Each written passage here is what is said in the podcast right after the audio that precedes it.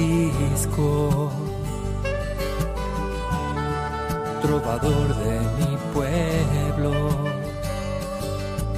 hoy perseguido por servir al Señor.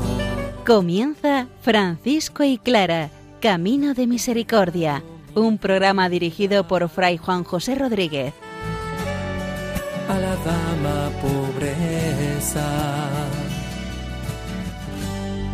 Para poder estar más cerca de Dios. Yo, Clara.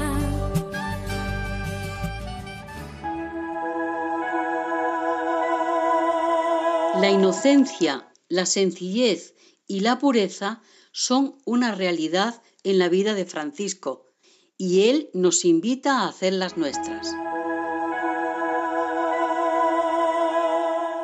Un saludo fraterno de paz y bien, hermanos. San Francisco es retratado por su biógrafo en su interior y en su exterior. Disfrutaremos de esta descripción tan maravillosa que nos hace Celano. Por otra parte, Clara, la mujer nueva, la testigo de Jesucristo muerto y resucitado, nos sigue hablando de la novedad de vida franciscano-clariana. Escuchemos la palabra del Señor, que ella sea nuestra motivación perfecta para seguir los caminos de Jesucristo.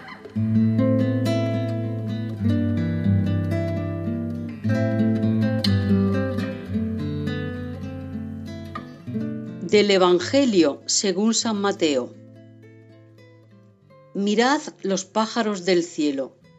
No siembran, ni siegan, ni almacenan, y sin embargo vuestro Padre Celestial los alimenta. ¿No valéis vosotros más que ellos? ¿Quién de vosotros, a fuerza de agobiarse, podrá añadir una hora al tiempo de su vida?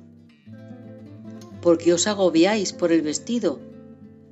Fijaos cómo crecen los lirios del campo, ni trabajan, ni hilan, y os digo que ni Salomón en todo su fasto estaba vestido como uno de ellos.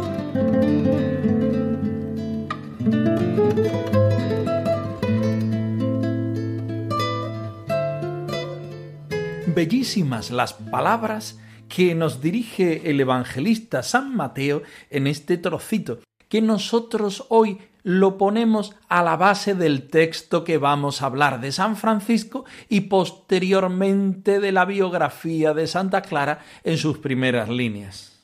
Precioso mirar al Señor en sus criaturas. Mirad cómo vuelan los pájaros, ellos no se preocupan, ellos no se agobian por aquello que van a comer y cómo van a vestirse. Por tanto, nosotros hijos de Dios, criaturas de Dios, criaturas entre las criaturas, también somos invitados por el Dios misericordioso a irradiar sus propios dones, su propia belleza, a vivir la compasión de un Dios que es compasivo.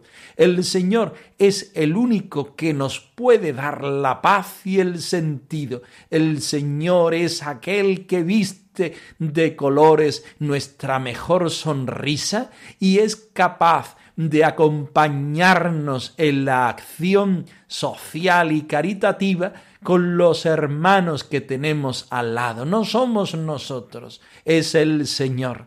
No somos nosotros los que iniciamos nuestra tarea, es el Señor quien la inicia, quien la completa, quien la subraya y quien le da sentido. Nosotros debemos ser como estas criaturas que puestas en el Señor dan todo a su belleza y todo su sentido a la creación. Sin agobiarnos, porque esto no nos servirá para nada en el compendio de nuestra vida y en el compendio de nuestra salvación. El Evangelio nos pone en la tesitura más bella de ser nosotros bellos porque estamos mirados por el Señor.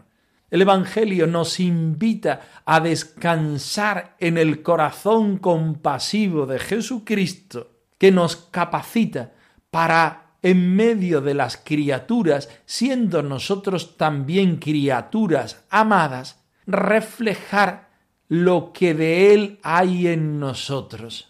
No porque nosotros valgamos, sino porque el Señor nos capacita para que seamos mediaciones de su reino. Así, San Francisco de Asís, al abrirse totalmente a la misericordia y a la presencia del Señor, al ser instrumento de paz y bien en medio de la naturaleza, en medio de la fraternidad, nos muestra el rostro más bello y perfecto de quien es nuestro Dios. También nosotros estamos invitados hoy a ser ese mismo reflejo de Dios. Tu providencia divina nunca solo me ha dejado, es tu amor y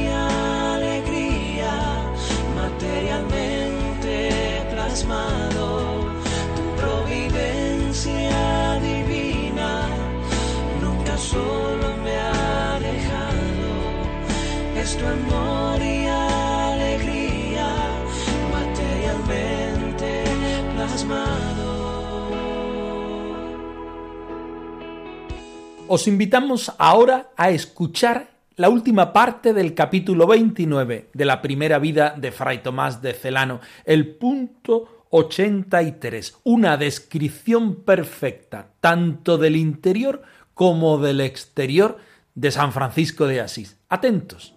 Somos lo que somos ante Dios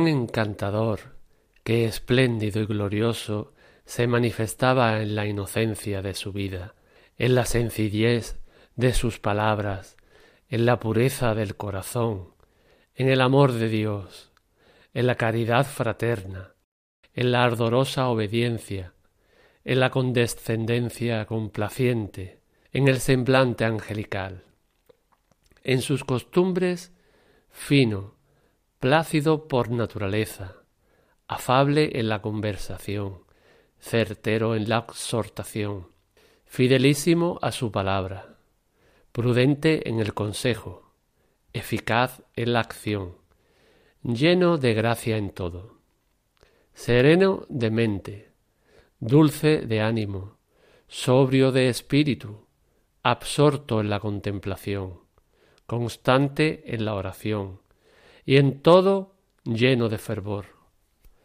tenaz en el propósito, firme en la virtud, perseverante en la gracia, el mismo en todo, pronto al perdón, tardo a la ira, agudo de ingenio, de memoria fácil, sutil en el razonamiento, prudente en la elección, sencillo en todo, riguroso consigo, indulgente con los otros, discreto con todos, hombre elocuentísimo, de aspecto jovial y rostro benigno, no dado a la flojedad e incapaz de la ostentación, de estatura mediana, tirando a pequeño, su cabeza de tamaño también mediano y redonda, la cara un poco alargada y saliente, la frente plana y pequeña,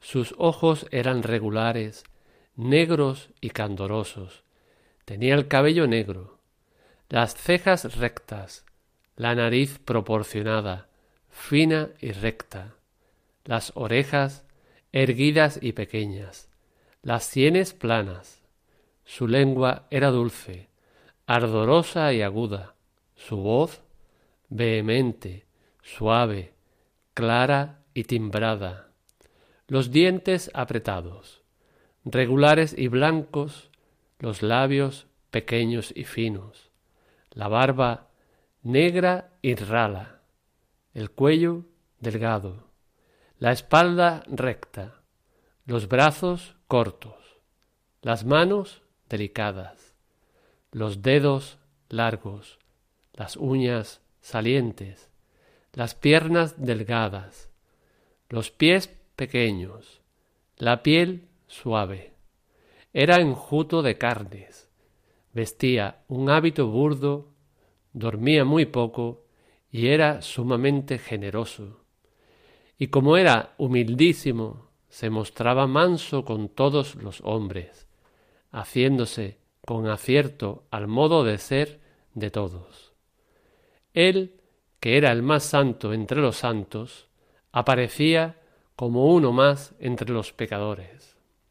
Tú, Padre Santísimo, que amas a los pecadores, ayúdales, y a los que ves miserablemente postrados en la abyección de la culpa, te pedimos, levántalos misericordiosamente con tu poderoso valimiento.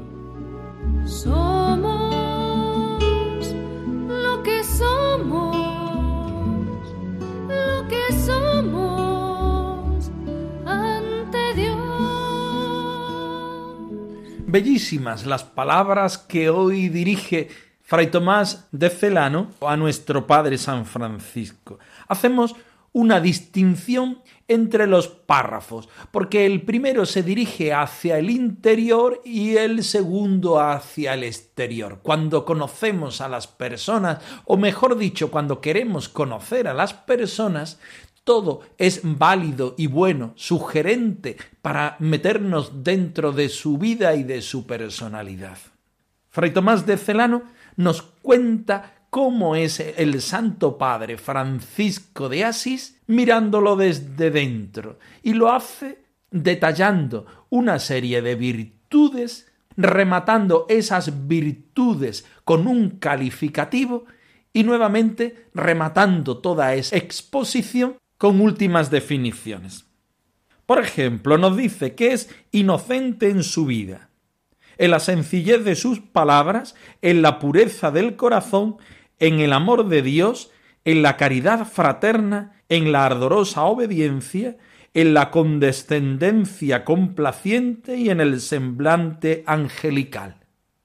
Ya con eso quedaría totalmente definido. Pero ahora, sin embargo, nos presenta una serie de virtudes que vive el santo de Asís a las cuales complementa con un calificativo que aún hace todavía más grande su definición.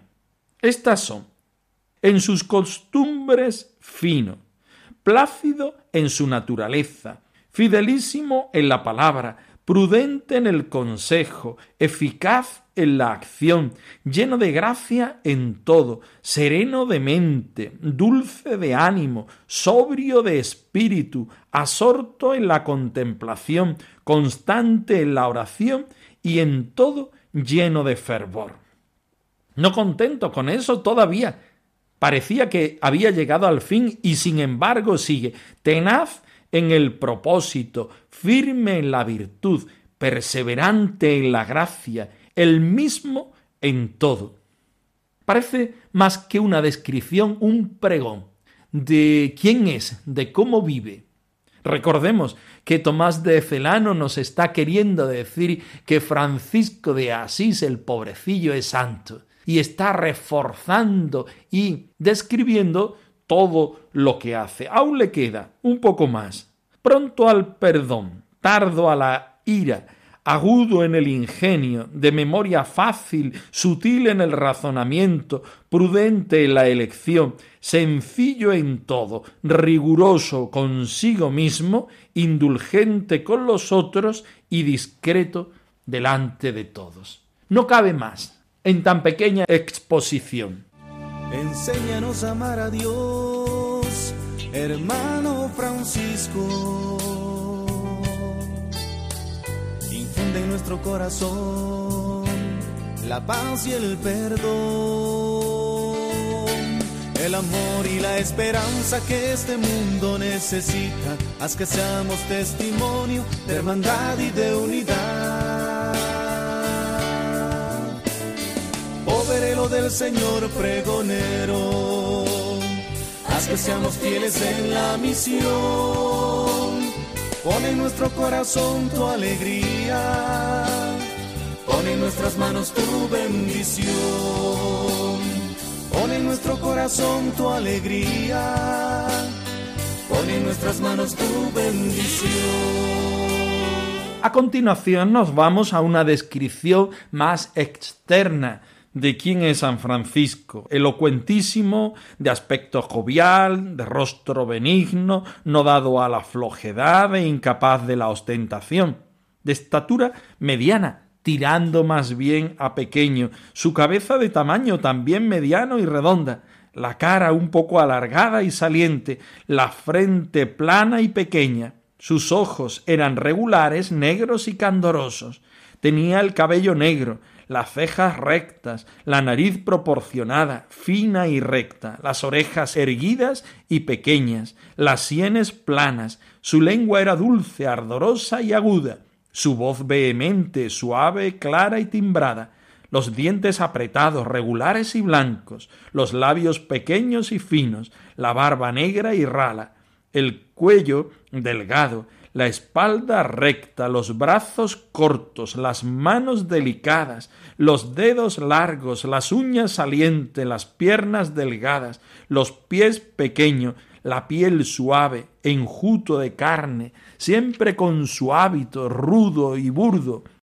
Dormía muy poco y era sumamente generoso, y como era humildísimo, se mostraba manso con todos los hombres, haciéndose con acierto al modo de ser de todos. El que era el más santo entre los santos aparecía como uno más entre los pecadores. Tomás de Celano acaba este trocito dando gracias al Señor por eh, la persona de Francisco de Asís, al igual que nosotros hoy, después de esta descripción interna y externa, podemos hacer una acción de gracias por tanto don en la persona del Santo Padre Francisco de Asís. También nosotros, al ver tanto bien de Dios derramado en sus criaturas, particularmente en nuestro hermano Francisco de Asís, nos sentimos animados e invitados por el mismo Señor a ser como aquellos pájaros de la palabra de Dios que sin agobios por nuestros males miremos más bien a la grandeza de Dios en sus humildes criaturas. Que seamos prontos a la obediencia del Señor, a saber responder a tal gracia tan hermosa y grande y ser nosotros también reproductores de la misma en nuestra propia vida.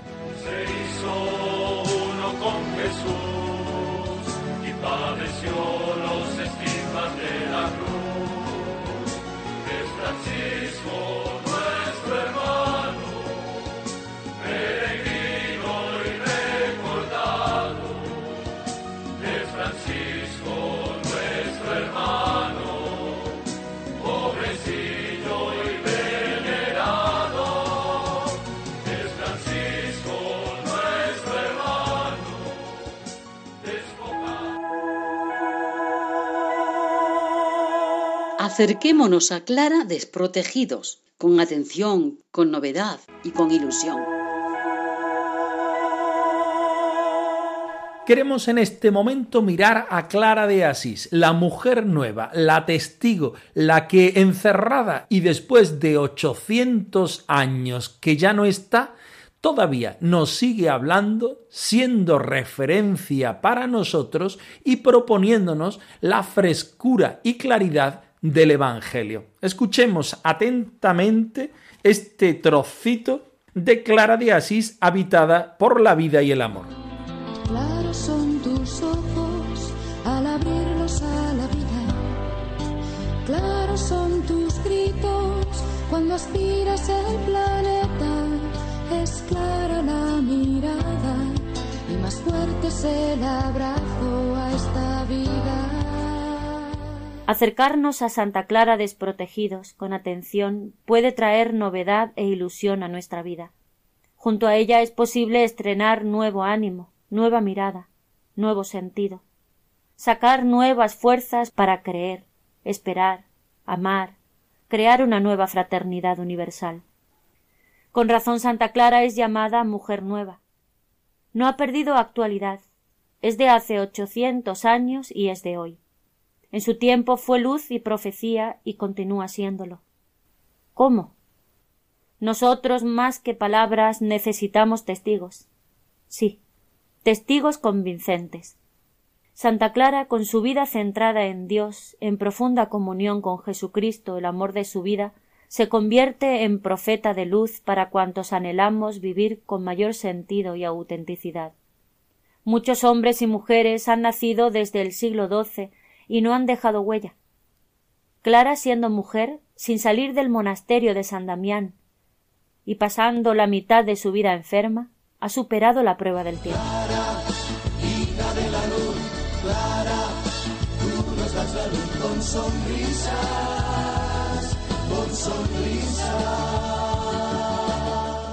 Estamos en las primeras líneas de esta biografía titulada Clara de Asís habitada por la vida y el amor. Nos encontramos en su introducción.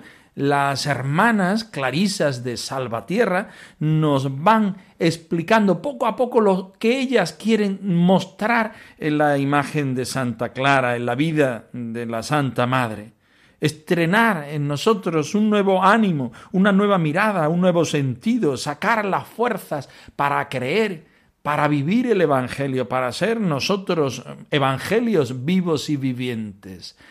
Santa Clara es la mujer nueva, porque después de 800 años y oculta durante gran parte de su vida, la cual estuvo enferma, Clara nos invita y es ejemplo para que nosotros seamos vida, para que seamos vida nueva, respondiendo en nuestra sociedad, en nuestra iglesia, en el lugar donde vivimos, en nuestra familia, nuestra fraternidad, a aquello que realmente es evangelio vivo y puro. Con pocas palabras, quizá, con mucha vida y mucha experiencia, que solamente se puede adquirir desde el encuentro contemplativo con el Señor. Clara se convierte en maestra no porque nos dé una lección desde su palabra, desde su cátedra. Su cátedra es ponerse de rodillas delante del Señor, contemplar la vida desde la oración, reconocer a un Dios que es misericordioso,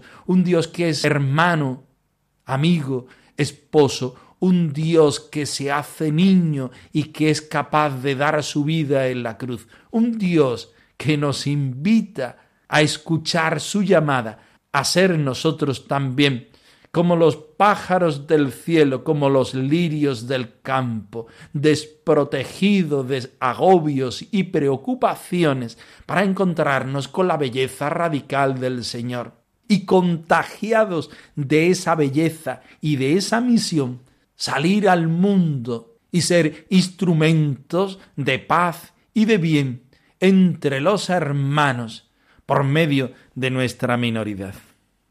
Clara nos invita a ser también nosotros personas nuevas, a retraducir el Evangelio en nuestro tiempo y en nuestro espacio y a ser para los demás una constante invitación a contemplar, a experimentar a este Dios que vive en medio de nosotros.